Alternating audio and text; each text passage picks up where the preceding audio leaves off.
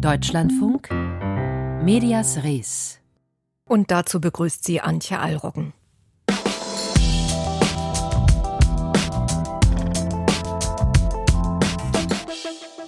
Was wird er uns allen wohl sagen? Für die Nacht auf Mittwoch hat der frühere US-Präsident Donald Trump eine sehr große Ankündigung zu machen. Wie die US-Medien mit diesem kryptischen Versprechen umgehen, schauen wir uns heute genauer an. Wie starb Abu Akle? Die USA wollen den Tod der palästinensisch-amerikanischen Journalisten mit einem Verfahren untersuchen. Und warum streitet sich Europa um Rundfunklizenzen, wo wir doch im digitalen Zeitalter leben? Große und durchaus auch nischige Fragen. Im Laufe dieser Sendung gibt es ein paar Lösungsansätze dazu. Erst einmal aber schauen wir in die Ukraine. Es war ein emotionaler Besuch von Volodymyr Zelensky in Cherson, ein wohl inszenierter noch dazu. Gestern hat der ukrainische Präsident die Stadt im Süden der Ukraine nach dem Rückzug der russischen Besatzer besucht, in einer Art Army-Kleidung, ohne Helm und ohne Weste, dafür umgeben von schwer bewaffneten Leibwächtern. Eine Art Freudenstimmung transportierte sich da, eingetrübt davon, dass auch von Verletzten und Gefallenen der ukrainischen Armee die Rede war und heute auch schon wieder Explosionen verursacht wurden von russischer Seite her. Dazu gibt es bisher noch nicht viele Berichte Berichte oder auch Bilder. Und die gibt es auch deshalb nicht, weil das ukrainische Militär mehreren westlichen Journalistinnen und Journalisten die Akkreditierung entzogen hatte. Sprechen möchte ich darüber mit Gesine Dornblüt, die für uns das Geschehen rund um die Ukraine beobachtet. Frau Dornblüt, wie ist es zu diesem Verbot gekommen? Es ist so, es geht äh, konkret um ein Verbot. Betroffen sind die ähm, Nachrichtensender CNN aus den USA und Sky News, ein britischer Nachrichtenkanal, sowie weiter zwei ukrainische Redaktionen, nämlich Ukrainska Pravda, ein sehr wichtiges ukrainisches Online-Medium, sowie der sehr beliebte Internetsender Hromadske TV. Insgesamt sollen sechs Mitarbeiter betroffen sein. Und ähm, ja, sie sind in die Region Cherson und auch in die Stadt selber äh, gereist, und zwar zu einem Zeitpunkt, als das offiziell noch nicht erlaubt war. Ja, so hieß es ja zur Begründung. Bestehende Verbote und Warnungen seien von den Berichterstattenden ignoriert worden und ohne Zustimmung der Kommandeure erfolgt. Der Menschenrechtsbeauftragte des ukrainischen Parlaments, der hat das Verteidigungsministerium ja schon gestern darauf hingewiesen und die Rückgabe eingefordert der Akkreditierung und wertete das Verbot als überzogen. Wie bewerten Sie das? Im Krieg gelten ja schon andere Vorschriften für die Berichterstattung. Naja, in der Ukraine herrscht Kriegsrecht und da gelten besondere Vorschriften für die Presse. Das Militär hat bereits Anfang März 2022 diese Vorschriften veröffentlicht. Und zwar ähm, ist, es sieht vor allen Dingen es vor, dass im Kampfgebiet nur in Absprache mit dem Militär und entlang abgesprochener Routen sich Journalisten bewegen dürfen. Außerdem müssen sie selber Schutzausrüstung und Erste-Hilfematerial dabei haben. Und es gibt noch andere Vorschriften. Das Militärkommando Süd hatte jetzt am Freitag, also einen Tag nachdem die Nachricht äh, kam, der Rückeroberung von äh, Cherson oder noch am selben Tag, hatte dieses Militärkommando für Medienvertreter den Hinweis veröffentlicht, unter anderem auf der Facebook-Seite des Militärkommandos, dass der Zugang zu diesen ähm, Siedlungen, die erst im November befreit wurden, vorübergehend eingeschränkt sei bis zum Abschluss sogenannter Stabilisierungsmaßnahmen der Streitkräfte. Da geht es vor allen Dingen darum, ähm, Minen und Sprengfallen zu ähm, entsichern und ähm, für die Sicherheit insgesamt zu, zu, äh, zu sorgen. Und es wurde auch nochmal dezidiert darauf hingewiesen, dass im Fall eines Verstoßes gegen die Vorschrift eben der Entzug der Akkreditierung droht. Und der Generalstab hat dann genau auf diese Vorschriften auch verwiesen und gesagt, das Gebiet sei eben noch nicht sicher gewesen. Aber wir müssen uns auch klar machen, natürlich spielt im Hintergrund auch immer mit bei diesen Vorschriften, dass natürlich das ukrainische Militär, wie jedes Militär im Krieg, nicht möchte, dass Journalisten Informationen preisgeben, die dem Gegner nutzen könnten. Hm. Aber lassen Sie uns noch eben auf diesen einen Punkt eingehen, den Sie beschrieben haben. Was ist denn, wenn man als Journalist dann trotzdem berichtet, also ohne die vorhandene Erlaubnis. Ist das ganz klar ein Regelverstoß erstmal, aber ist der Ihrer Meinung nach legitim, wenn dadurch Wichtiges aufgedeckt gezeigt werden kann? Oder sollte man sich einfach an die Regeln halten? Wie machen Sie das? Ich denke, es ist vom Einzelfall abhängig. Also als Journalist muss ich natürlich abwägen zwischen dem Informationsgewinn und den möglichen Konsequenzen. Konsequenzen einmal für mich selber. Bin ich dann meine Akkreditierung los oder nicht? Bin ich allein unterwegs oder habe ich ein größeres Büro? Es wurde jetzt nicht CNN als äh, Organisation die Akkreditierung entzogen, sondern den Journalisten. Wenn ich jetzt für ein Riesenhaus arbeite, besteht vielleicht auch einfach die Möglichkeit, dass ich ersetzt werde durch jemand anderen. Ähm, und dann Konsequenzen natürlich auch Gefährdung der Bevölkerung durch meine Berichterstattung. Das muss ich alles abwägen. Und wenn ich jetzt zurückgucke auf den Fall jetzt, äh, der Reporter aus Cherson, ähm, da finde ich die Argumente der ukrainischen Kollegen schon überzeugend. Es hat eben jetzt Protest gegeben von vielen ukrainischen Journalisten und Redaktionen. Die haben sich an den Präsidenten der Ukraine gewandt, auch an die Militärführung. Und sie haben gesagt, ähm, dass ja die Journalisten, die lokalen äh, ukrainischen, aber auch die internationalen mit ihrer Berichterstattung genützt haben eigentlich der ukrainischen Sache. Sie sagen wörtlich, das war ein riesiger Beitrag für unseren Sieg, weil sie nämlich eben gerade diese Stimmung dort, die euphorische, wiedergegeben haben. Und dann verweisen die Kollegen auch darauf, dass die Presseabteilung des Militärs, besonders dieses Militärkommandos Süd, unprofessionell handele, so ein pauschales äh, Betretensverbot, das sei unangemessen gewesen, zumal ja die Reporter, die da unterwegs seien, auch professionell seien. Viele hätten ein Training absolviert, die wüssten, wie sie sich in Kampfgebieten hm. verhalten müssen. Äh, viele seien erfahren in der Kriegsberichterstattung. Und das sind alles Argumente, da muss ich sagen, ja, es war wichtig und richtig, dass diese Kollegen da waren. Eine Sache wollte ich Sie noch fragen. Heute Morgen, da kam die Meldung, dass die Ukraine politische und publizistische Unterstützer aus dem Ausland mit Verdienstorden geehrt hat. Und darunter befinden sich auch drei Journalisten des Springer Verlags, nämlich der Weltchefredakteur Ulf Poschardt, der stellvertretende Bildchefredakteur Paul Ronsheimer und der verantwortliche Redakteur im Bildressort Politik Julian Röpke. Ist ja jetzt eher so die laute Presse, die dort ausgezeichnet wird, lässt sich daraus schließen, dass die Ukraine schon eigene Vorstellungen hat, was die Berichterstattung über sie anbetrifft? Oh, das hat sie ganz bestimmt. Ähm, die Bildberichterstattung, von der kann man halten, was man möchte, aber sie hat ja schon eine wichtige Rolle gespielt, das muss man auch anerkennen. Paul Ronsheimer war in Kiew, als viele andere eben noch nicht da waren im Frühjahr. Aber so einen Preis anzunehmen, das ist natürlich problematisch, weil es einfach die Unabhängigkeit der Journalisten gefährdet, zumindest in der öffentlichen Wahrnehmung und das ist schon schlimm genug. Und die mediale Inszenierung, ja, die ist natürlich Teil der Kriegsführung und man muss klar sagen, die ukrainische Seite, Zelensky, ist da deutlich der russischen Seite überlegen. Mhm. Er macht ja weiterhin die täglichen Videoansprachen. Neulich hat der Schauspieler Sean Penn Zelensky einen seiner zwei Oscars überreicht ja. als Symbol des Glaubens an den Sieg der Ukraine. Und das ist wichtig für die eigene Bevölkerung, aber es wirkt eben auch weltweit. In der gerade befreiten ukrainischen Stadt Cherson sind einigen internationalen Medienvertretern ihre Akkreditierungen entzogen worden. Und darüber sprach ich mit Gesine Dornblüt. Vielen Dank. Dass man als Kriegsberichterstatterin sein Leben riskiert, das zeigt der Fall der palästinensisch-amerikanischen Journalistin Abu Akle, der international für Bestürzung gesorgt hat. Im Mai wurde die Al Jazeera-Reporterin bei einem Militäreinsatz im Westjordanland, von dem sie berichtete, erschossen.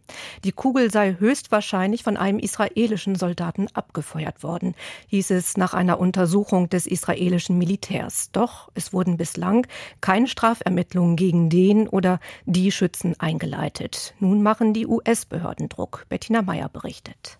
Der Fall Abu Akleh geht in eine neue Runde. Die USA haben Israel mitgeteilt, eine eigene Untersuchung der Tötung der palästinensisch-amerikanischen Al Jazeera-Reporterin zu eröffnen, in die auch das FBI involviert ist. Sie soll klären, was wirklich im Mai geschah, als Sherin Abu Akleh in einer ruhigen Seitenstraße während eines Militäreinsatzes in Jenin im von Israel besetzten Westjordanland von einer Kugel in den Kopf getroffen wurde. Israels Verteidigungsminister Benny Gantz reagierte darauf ablehnend. Israel werde bei der Untersuchung nicht kooperieren. Per Twitter nannte Gantz die Untersuchung einen schweren Fehler. Das israelische Militär habe seine Untersuchungsergebnisse bereits mit den US-Behörden geteilt. Dagegen schreibt die Familie von Abu Akleh in einem Statement, es sei ermutigend, dass die USA eine Untersuchung einleiten und, Zitat, wir hoffen, dass sie wirklich unabhängig und gründlich sein wird und die Untersuchung den Beweisen in der gesamten Befehlskette der Armee folgt. Die Familie Abu Akleh, allen voran ihre Nichte Lina Abu Akleh, hatte immer wieder eine unabhängige Untersuchung gefordert. Bis heute hat es Israel abgelehnt, eine Strafermittlung gegen den oder die Soldaten einzuleiten, die mit dem Fall in Verbindung stehen. Israel hatte zwar zugegeben, die tödliche Kugel könnte von einem israelischen Soldaten abgefeuert worden sein, es habe sich aber um einen Zufall gehandelt. Die Ermittlungen waren daraufhin eingestellt worden.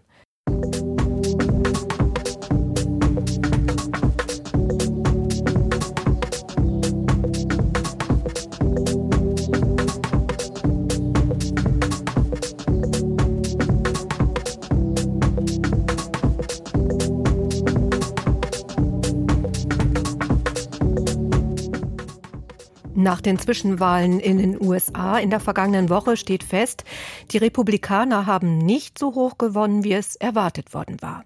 Der Senat wird also weiterhin von den Demokraten kontrolliert. Die Medien haben für das Verursachen dieser Pleiten auch schon jemanden ausfindig gemacht, nämlich den Mann, der selbst nicht angetreten ist, aber im Hintergrund viele Fäden gezogen hat.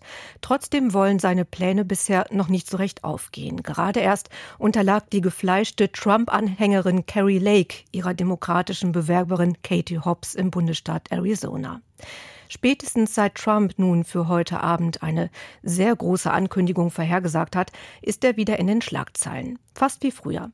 Sinje Stattlich hat sich die Berichterstattung angesehen und analysieren lassen. I'm going to be making a very big announcement on Tuesday, November 15 at Mar-a-Lago in Palm Beach, Florida. Eine richtig große Ankündigung werde er an diesem Dienstag in Florida machen, so Donald Trump bei einem Auftritt in Ohio vergangene Woche. Und viele US-Medien greifen diese Ankündigung auf. Former President Trump is teasing an announcement. He could soon announce his bid to return to the White House. Let's start with Trump's announcement. If he does run, what do you think the reaction from Republican voters will be? Journalisten spekulieren, tritt Trump bei der Präsidentschaftswahl 2024 wirklich wieder an? Und wenn ja, wie werden die republikanischen Wähler reagieren? Ob er mal wieder von Wahlbetrug fabuliert oder seinen Konkurrenten Ron DeSantis als Ron DeSanctimonious verspottet, Trumps Provokationen schaffen es momentan wieder häufiger in die Schlagzeilen. Jay Rosen, Journalismusprofessor an der New York University, sagt, Journalisten hätten immerhin ein bisschen gelernt aus vier Jahren Trump-Berichterstattung. Major media figures like the former president of CNN have said they Wichtige Medienfiguren wie der ehemalige CNN-Chef haben zugegeben, dass sie Trump 2016 zu viel Aufmerksamkeit geschenkt haben. Heute ist es wahrscheinlicher, dass Journalisten Trumps Lügen auch als solche bezeichnen. Sie sind skeptischer geworden. Aber es bleibt nach wie vor schwierig für die Presse, über jemanden zu berichten, der so viele Regeln bricht. Seitdem Trump nicht mehr Präsident ist und seitdem er von Twitter verbannt worden ist, war es auch in den klassischen Medien etwas stiller um ihn geworden.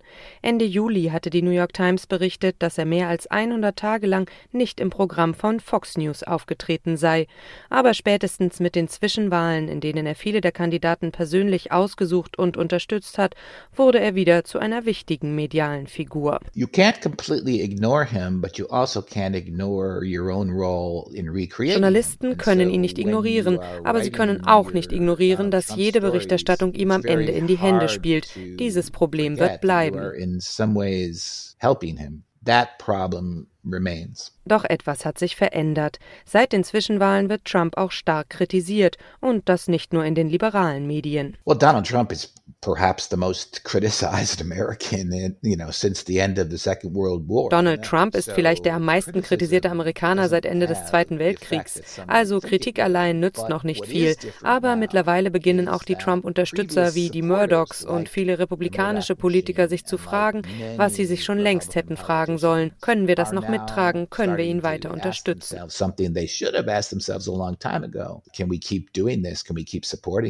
So bezeichneten selbst konservative Murdoch-Blätter wie das Wall Street Journal Trump als größten Verlierer der Wahl. Und sogar beim Sender Fox News fanden die ehemals treuen Trump-Unterstützer klare Worte. Die Wähler würden sich angesichts des egoistischen Auftretens Trumps wohl bald anderweitig umsehen. Noch sei die Kandidatur niemandem sicher und sogar Trump gehöre der Vergangenheit an. If the voters conclude that you're putting your own ego or your own grudges ahead of what's good for the country, they're going to look elsewhere. Period. Nobody is coronated to anything. Nobody. So könnte Trumps Ankündigung einer erneuten Kandidatur ein Versuch sein, die Aufmerksamkeit wieder in die Zukunft zu richten und weg von der Kritik an ihm. Das Dilemma für die Journalisten wird bleiben, denn sie werden über eine erneute Kandidatur natürlich berichten müssen. I would advise them to admit publicly and to themselves and to their organizations that Donald Trump as a candidate breaks. Ich würde den Journalisten empfehlen, sich einzugestehen, dass Donald Trump als Kandidat unser bisheriges System sprengt. Er ist ein Spezialfall. To figure out how to cover an authoritarian leader wir müssen lernen, wie wir über einen autoritären Herrscher innerhalb einer Demokratie berichten können. Und die Regeln, die vor seiner Amtszeit galten, die funktionieren für Trump einfach nicht. Sagt Jay Rosen, Journalismusprofessor an der New York University, in einem Beitrag von Sinje Stattlich über Trump und die Medien und Medien über Trump.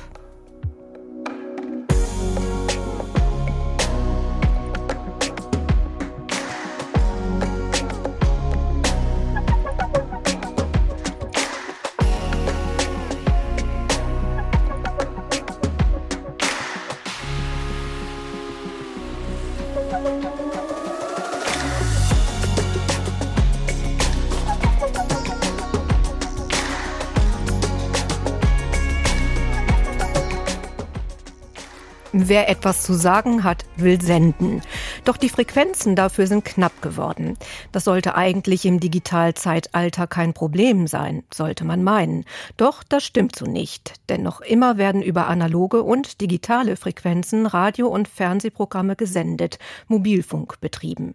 Auch Behörden und Sicherheitsdienste nutzen die Frequenzen, aber auch die Veranstaltungsbranche, die via Terrestrik all ihre Bühnen und Funkmikrofone zum Laufen bringen muss.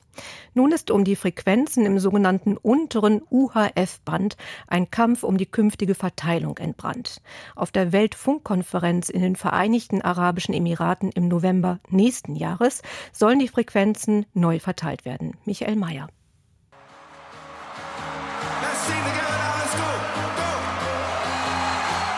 Wenn Bands wie Coldplay auf Welttournee unterwegs sind, dann stellt sich ihnen ein spezielles, aber nicht unbedeutendes Problem. Das Equipment wie Mikrofone, Walkie-Talkies und einiges andere muss sicher und verlässlich in jedem Land funktionieren, egal ob sie nun in Deutschland, Frankreich, Italien oder wo auch immer auftreten. Damit die Technik reibungslos läuft, nutzt die Veranstaltungsbranche das sogenannte untere Frequenzband von 470 bis knapp unter 700 Megahertz. Dieses ist europaweit harmonisiert, um Überschneidungen zu vermeiden. Doch auf dieses haben es auch einige andere Akteure abgesehen. Behörden und Sicherheitsdienste beanspruchen nun rund ein Drittel dieses Spektrums für sich, etwa für neuartige Warndienste. Aber auch die Mobilfunkwirtschaft fordert mehr Frequenzen, auf denen man neue Angebote schaffen kann. Langfristig könnten auch das digitale Antennenfernsehen und der digitale Radioempfang DAB Plus durch sogenanntes 5G Broadcast abgelöst werden. Viel Bedarf für wenig Frequenzen also. Was würde all das nun für die Medien- und Veranstaltungsbranche bedeuten? Maria Peres Girau, Professorin für Elektrotechnik an der Ostfalia Hochschule, befürchtet, dass der Wegfall eines Teils dieser Frequenzen zu einem Flickenteppich in Europa führen würde. Da würde diese Harmonisierung wegfallen. Insellösungen drohen zu entstehen. Das heißt, da musste eine Entscheidung in jedem Land dann neu getroffen werden. Das bedeutet für die Kulturschaffenden, für die Hersteller von Produkten, für die Gremien, die Interessen der Branche äh, vertreten, eine Menge Arbeit, eine Menge Abstimmungsarbeit, wo diese Insellösungen wieder irgendwie zueinander angepasst werden müssen und einen neuen harmonisierten Ökosystem entstehen kann. Für Kulturveranstalter, aber auch für Medienproduzenten ist das eine Horrorvorstellung, allein schon deshalb, weil viele Angebote ja auch grenzübergreifend funktionieren müssen. Marco Völzke ist selbstständiger Frequenzmanager und berät die Veranstaltungsbranche. Völzke ist besorgt, dass die Frequenzen künftig noch knapper zur Verfügung stehen könnten. An dieser Stelle ist es uns aktuell nur in diesem Bereich möglich, mit der Anzahl der Technik entsprechend die Qualitäten die gefordert sind umzusetzen und auch die kreativen Ideen, die diese Industrie mit sich bringt, die die Contentproduktion auch herausfordert in entsprechender Komplexität zur Darstellung. Also wir fangen halt nicht nur auf der Bühne an, diese Sachen zu nutzen. Das ist halt aufgrund der Eigenschaften, die uns die Geräte geben, dementsprechend schnell und leicht möglich. Doch nicht nur die Veranstaltungsbranche hat ein Interesse daran, weiterhin dieses Frequenzspektrum zu nutzen. Auch die Medienbranche arbeitet tagtäglich damit, sagt Jochen Metzger vom Bayerischen Rundfunk, bei der ARD Leiter des Kompetenzzentrums Internationales Frequenzmanagement. Wenn man sich die Berichterstattung anschaut, was die Kollegen dort berichten von Wahlen, von Sportereignissen, von Kulturevents aus dem Rundfunkbereich, die sagen jetzt schon, das ist super knapp. Wenn der Bedarf wächst, wird das Ganze noch enger. Es gibt da im Prinzip keine wirklich belastbare Alternative bei anderen Frequenzbereichen. Die haben alle ihre negativen Seiten dann, die sind nicht so zuverlässig, die Latenzzeiten werden schlechter und so weiter. Zum anderen sei es so, sagt Metzger, dass noch immer knapp sechs Millionen Menschen in Deutschland über digitale Terrestrik ihr Fernsehen schauen, was auch im Hinblick auf Notlagen sinnvoll ist, denn ein Internetsignal kann schnell mal ausfallen, etwa gehackt werden. Außerdem, Fernsehen und Hörfunk via Antennentechnik ist in Europa noch immer der meistgenutzte Verbreitungsweg. Doch wie kann es nun weitergehen? Im Vorfeld der Weltfunkkonferenz 2023 soll sich Europa abstimmen und seine Bedarfe harmonisieren, so lautet ein kürzlich veröffentlichtes Forderungspapier. In diesem sogenannten Call to Europe haben 80 Organisationen und Verbände an die EU appelliert, man solle klare Verhandlungspositionen formulieren. Allerdings gibt es auch Tendenzen, bereits im Vorfeld national die Verteilung festzuzurren, was Jan Metzger von der ARD kritisiert. Er sagt, dass man sich nicht schon vorab in Deutschland festlegen sollte, wer bekommt was, sonst drohten die Medien- und Kulturbranche beschädigt zu werden. Wir sollten das abstimmen. Warum ist eine Diskrepanz da? Und wenn wir dann zu einer klareren Sicht kommen, dann müssen wir gucken, wie wir das arrangieren gemeinsam. Aber wir sollten nicht vor der Zeit jetzt quasi eine Beschädigung der Terrestrik machen, ohne zu wissen, was eigentlich alle in Europa wollen wie es mit der Frequenzverteilung in Europa weitergeht. Ein Blick in die Zukunft war das von Michael Mayer. Die Frage, wer bekommt was, die stellt sich in gewisser Weise auch unser Hörer Frank Schulze. Er ärgert sich, dass in Beiträgen über historische Themen Deutschland häufig mit der Bundesrepublik gleichgesetzt wird. Die DDR-Erfahrungen kämen dabei kaum vor. Da fallen hier die Ossis hinten runter ne, und fühlen sich irgendwie gar nicht wahrgenommen. Und dann haben wir hier hören wir ja allenthalben eben diese Diskussion Medienverdrossenheit bis hin zu solchen Eskapaden wie dann, was weiß ich hier, Lügenpresse, bla bla bla. Ich denke, das wird halt daraus gespeist, wenn Leute sich einfach nicht wahrgenommen fühlen wird die DDR-Vergangenheit nicht ausreichend gewürdigt. Das diskutieren Christian Bollert, Chefredakteur von Detektor FM und Mitgründer der Initiative Wir sind der Osten und Brigitte Beetz mit Frank Schulze. Nachzuhören ist unsere aktuelle Ausgabe von Nach Redaktionsschluss, wie immer überall da, wo es Podcast-Apps gibt. Medias Res. Die Schlagzeile von morgen. Mein Name ist Tobias Miller, Berliner Zeitung. Unsere Schlagzeile von morgen lautet längere Gewahrsam für Klimaschützer. Berlins Innensenatorin Iris Spranger, SPD, hat vorgeschlagen, die Gewahrsamszeit für Klimaaktivisten der letzten Generation zu verlängern. Die sorgen mit ihren Klebeaktionen immer wieder für Verkehrschaos und viel Ärger auf den Straßen in Berlin. Nun möchte Frau Spranger die Gewahrsamszeit von derzeit 48 Stunden verlängern. Wie lange, hat sie noch nicht gesagt. Solange wie in Bayern 30 Tage möchte sie nicht, das ist ihr dann doch zu lang.